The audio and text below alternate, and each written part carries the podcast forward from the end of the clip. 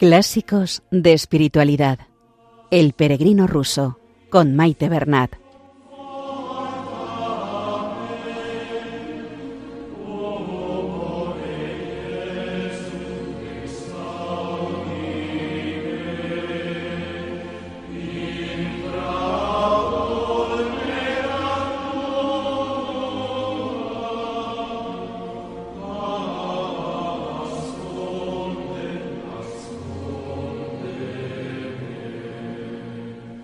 Un saludo a todos los oyentes de Radio María y bienvenidos al programa Clásicos de Espiritualidad con el peregrino ruso.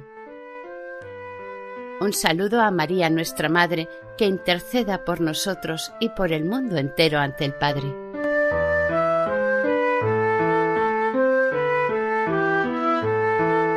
Seguimos en el segundo capítulo del libro en el programa anterior vimos que el peregrino fue asaltado por unos ladrones que le quitan al peregrino todo lo que llevaba encima, incluido la Biblia y la Filocalía. La pérdida de estos libros le producen un gran dolor y sufrimiento. Al cabo del tiempo en su caminar, se encuentra con un grupo de prisioneros conducidos por una escolta, donde reconoce entre ellos a los ladrones que le atacaron. Intentando recuperar sus libros, el peregrino conoce al capitán que dirigía la escolta de vigilancia.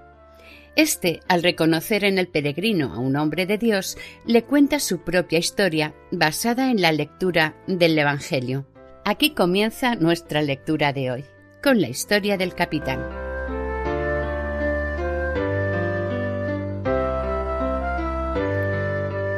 En el apartado de música escucharemos el bajo profundo, muy característico en la música espiritual rusa y en sus monasterios.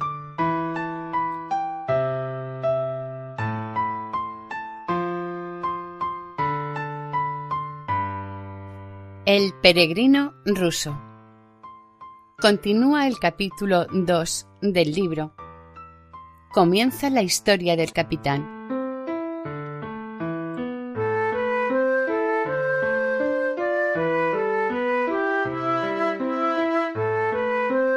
Historia del capitán. Nos sentamos a la mesa.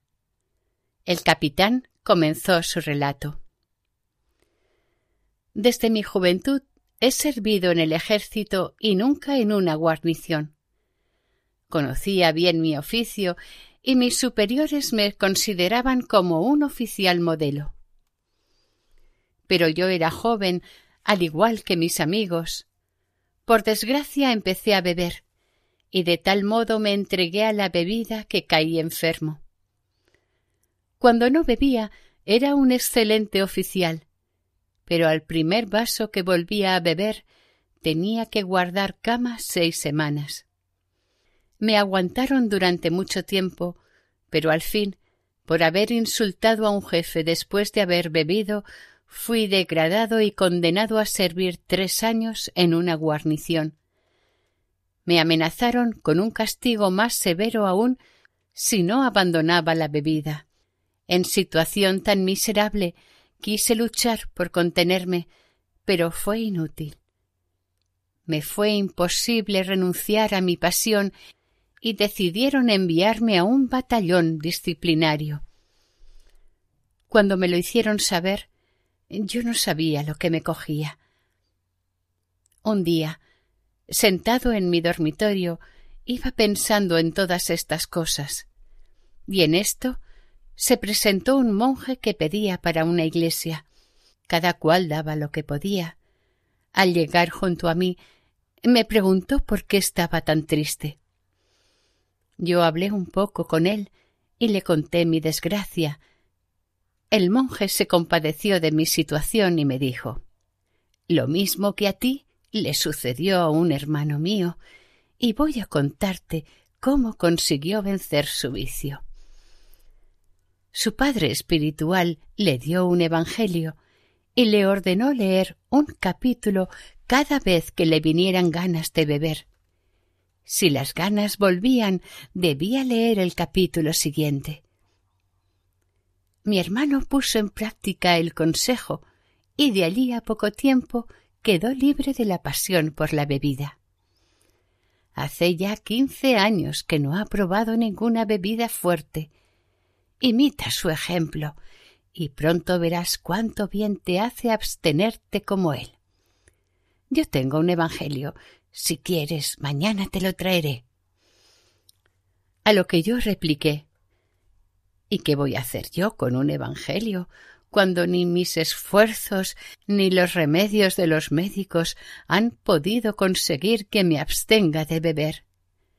Hablaba así porque jamás había leído el Evangelio. No digas eso, replicó el monje. Yo te aseguro que si haces lo que te he dicho, encontrarás provecho. Al día siguiente, en efecto, volvió el monje con el Evangelio que aquí ves. Lo abrí, lo miré, leí algunas frases y le dije No lo quiero, pues no entiendo nada. No estoy acostumbrado a leer los caracteres de iglesia. El monje continuó exhortándome, diciendo que en las mismas palabras del Evangelio se encierra una fuerza bienhechora, porque es el mismo Dios el que pronunció las palabras que en él están impresas. No importa que no entiendas nada, basta con que leas con atención. Un santo ha dicho Si tú no comprendes la palabra de Dios, los demonios comprenden lo que tú lees y tiemblan. Y seguramente que el deseo de beber es obra de los demonios. Y te digo además esto. San Juan Crisóstomo escribe que hasta el lugar donde está el Evangelio espanta a los espíritus de las tinieblas y es un obstáculo a sus intrigas. No me acuerdo ya muy bien, pero creo que di alguna cosa al monje, tomé su Evangelio y lo eché en mi baúl entre mis otras cosas, olvidándolo por completo. Algún tiempo después llegó el momento de beber. Tenía unas ganas terribles de hacerlo. Abrí el baúl para coger algún dinero y entrar en la taberna. El Evangelio se me presentó delante de los ojos, y acordándome de repente de todo lo que me había dicho el monje, lo abrí y comencé a leer el primer capítulo de San Mateo. Lo leí hasta el fin sin entender cosa alguna, pero recordé lo que me había dicho el monje. No importa que entiendas nada, basta que lo leas con atención. Está bien, dije. Leamos un capítulo más. La lectura me pareció más clara. Veamos el tercero. Apenas lo había comenzado cuando se oyó una campana. Era la retreta o llamada de la tarde, y ya no había tiempo de salir del cuartel, con lo que me quedé sin beber por aquel día. Al día siguiente, por la mañana, estando para salir a comprar aguardiente, me dije ¿Y si leyese un capítulo del Evangelio? Después veremos. Lo leí y no me moví. Algo después tuve de nuevo ganas de beber, pero me puse a leer y me sentí aliviado. Me sentí fuerte igualmente y a cada asalto de la tentación de beber la vencía leyendo mi capítulo del Evangelio. Cuanto más tiempo pasaba, me iba mejor. Cuando hube acabado los cuatro Evangelios, mi pasión por el vino había desaparecido completamente. Me era ya del todo indiferente y hace ya veinte años que no he llevado a mis labios ninguna bebida fuerte. Todos se extrañaron de mi cambio. Pasados tres años fui admitido de nuevo en el cuerpo de oficiales, fui ascendiendo los grados sucesivos y quedé nombrado capitán. Contraje matrimonio con una excelente mujer. Hemos reunido algunos bienes y ahora, gracias a Dios, las cosas van marchando. Ayudamos a los pobres en la medida de nuestras posibilidades y damos alojamiento a los peregrinos. Tengo un hijo que ya es oficial y que vale mucho. Pues bien, después que me puse bueno del todo, prometí leer cada día durante toda mi vida uno de los cuatro evangelios entero sin admitir dispensa alguna. Y así lo hago. Cuando estoy abrumado de trabajo y me siento muy fatigado, me acuesto y le pido a mi mujer o a mi hijo que me lean el Evangelio junto a mí, y de esta manera cumplo mi promesa. En testimonio de agradecimiento y para gloria de Dios, he hecho cubrir este Evangelio de plata maciza y siempre lo llevo sobre mi corazón. Yo escuché con gran placer y le dije Yo he conocido un caso semejante en nuestro pueblo en la fábrica. Había un excelente obrero, muy hábil en las cosas de su oficio, pero para su desgracia bebía con demasiada frecuencia. Un hombre piadoso le aconsejó que cada vez que le viniesen ganas de beber aguardiente, recitase treinta y tres veces la oración de Jesús en honor de la Santísima Trinidad y en memoria de los años de la vida de Jesús sobre la tierra. Y no es esto todo. Tres años después entraba en un monasterio. ¿Y qué vale más, la oración de Jesús o el Evangelio? Ambos son la misma cosa, le respondí. El Evangelio es como la oración de Jesús, porque el divino nombre de Jesús encierra en sí todas las verdades evangélicas.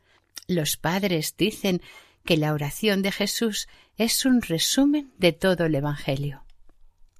Después de esta conversación dijimos nuestras oraciones. El capitán comenzó a leer el Evangelio de San Marcos desde el principio. Yo le escuchaba haciendo oración en mi corazón. El capitán terminó su lectura a las dos de la madrugada y nos fuimos a acostar. Según tengo por costumbre, me levanté muy temprano cuando todos aún dormían. Apenas apuntaba el día cuando yo me enfrascaba ya en mi filocalia. Con cuánta alegría la abrí. Me parecía haber vuelto a encontrar a mi padre después de una larga ausencia o a un amigo que hubiera resucitado de entre los muertos. La abracé y di gracias a Dios por habérmela devuelto. Comencé a leer a Teolepto de Filadelfia, en la segunda parte de la Filocalía. Quedé asombrado al leer que propone entregarse a la vez a tres diversas clases de actividad. Cuando te sientes a la mesa, dice, da alimento al cuerpo, lectura a tu mente y oración a tu corazón. Pero el recuerdo de la bienhechora sobremesa de la víspera me explicaba prácticamente este pensamiento. Y entonces comprendí el misterio de la diferencia entre el corazón y la mente.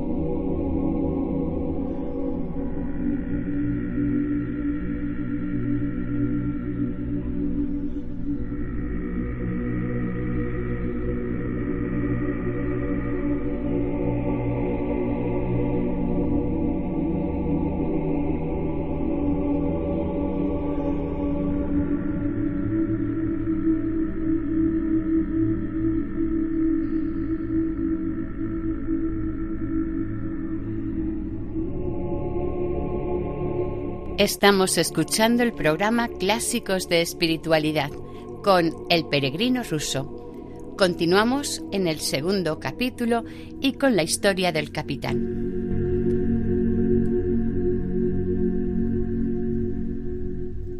Cuando se despertó el capitán, quise darle las gracias por su bondad y despedirme de él. Me sirvió el té, me dio un rublo de plata y nos dijimos adiós yo emprendí la marcha lleno de alegría. Al fin de la primera versta me acordé de que había prometido a los soldados un rublo y ahora tenía uno en mi bolsillo. ¿Debía dárselo o no? Por un lado, pensaba para mis adentros, te dieron de golpes y te robaron, y ya no pueden hacerte mal alguno porque están detenidos. Pero por otro lado, acuérdate de lo que está escrito en la Biblia. Si tu enemigo tiene hambre, dale de comer. Y el mismo Jesucristo dijo, Amad a vuestros enemigos, y en otro lugar, al que quiera litigar contigo para quitarte la túnica, déjale también el manto.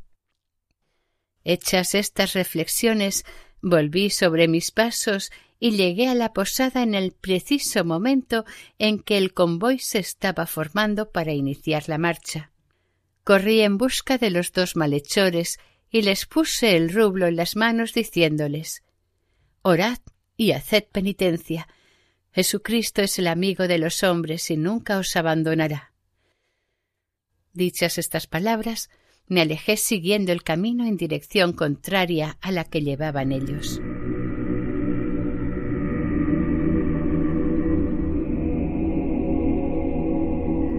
Tres. Soledad. Después de haber caminado cincuenta verstas por el camino real, entré por unos caminos de campo más solitarios y propios a la lectura. Durante un tiempo fui vagando por los bosques, de cuando en cuando encontraba una aldea. Con frecuencia me quedaba todo el día en el bosque leyendo la filocalia, en la que encontraba admirables y profundas enseñanzas. Mi corazón se inflamaba en deseos de unirse con Dios mediante la oración interior que yo me esforzaba por estudiar y descubrir en la filocalía. Al mismo tiempo estaba triste por no haber podido hallar un abrigo donde poder entregarme a la lectura en paz y sin distraerme en otras cosas. Por esa época leía también mi Biblia y veía que empezaba a entenderla mejor, encontraba en ellos menos pasajes oscuros. Razón tienen los padres al decir que la filocalia es la llave que descubre los misterios encerrados en las escrituras. Bajo su dirección comencé a comprender el sentido oculto en la palabra de Dios. Descubrí lo que significa en el hombre interior oculto en el corazón, la verdadera oración, la adoración en espíritu, el reino de Dios dentro de nosotros la intercesión del Espíritu Santo. Entendí el sentido de estas palabras. Vosotros estáis en mí. Dame tu corazón, revestíos del Señor Jesucristo. Los desposorios del Espíritu Santo, los desposorios del Espíritu en nuestros corazones, la invocación Abba, Padre, y otras muchas cosas. Cuando oraba en lo más profundo de mi corazón, todas las cosas que me rodeaban aparecíanme bajo un aspecto encantador. Árboles, hierbas, aves, tierra, aire, luz, todas parecían decirme que existen para el hombre y que dan testimonio del amor de Dios por el hombre. Todas oraban, todas cantaban la gloria de Dios. Así llegué a comprender aquello que la filocalia llama el conocimiento del lenguaje de la creación y veía cómo es posible conversar con las criaturas de Dios.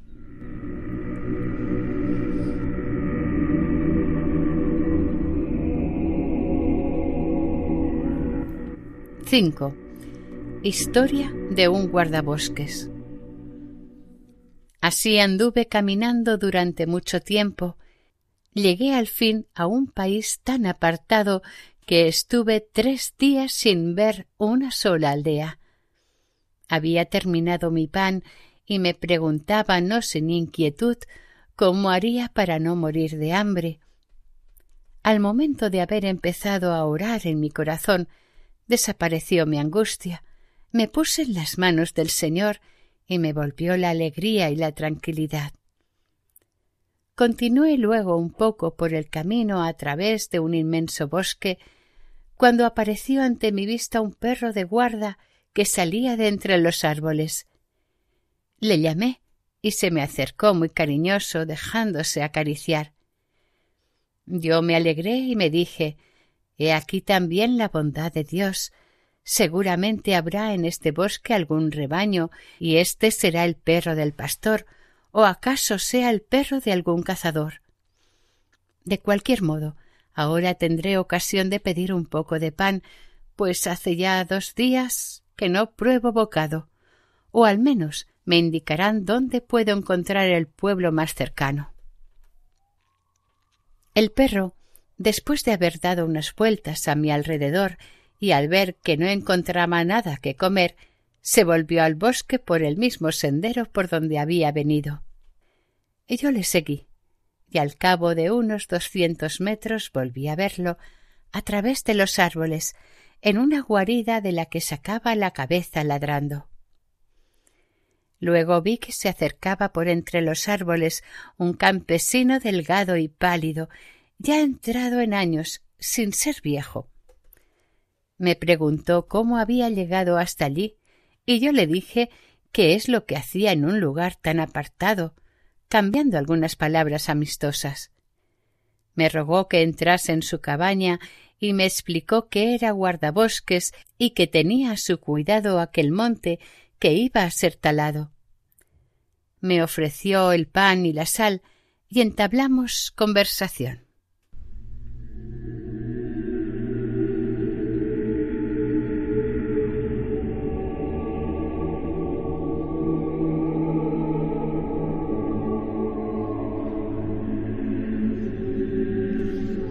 Y hasta aquí el programa de hoy. Continuaremos la semana que viene, si Dios quiere, con el capítulo 2 del libro y seguiremos con la historia del guardabosques.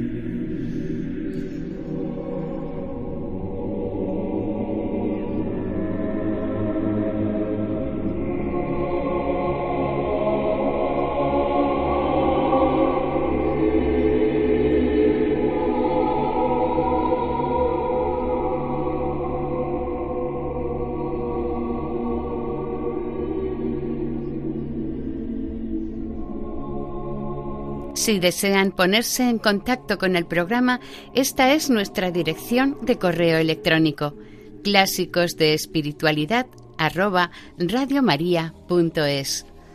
En la sección de podcast de la página web de Radio María pueden volver a escuchar el programa de hoy y todos los emitidos anteriormente. También hay posibilidad de descargarlos. Si prefieren adquirir el DVD, pueden llamar al 91 8 22 80 10. Que el Señor y la Virgen les bendigan.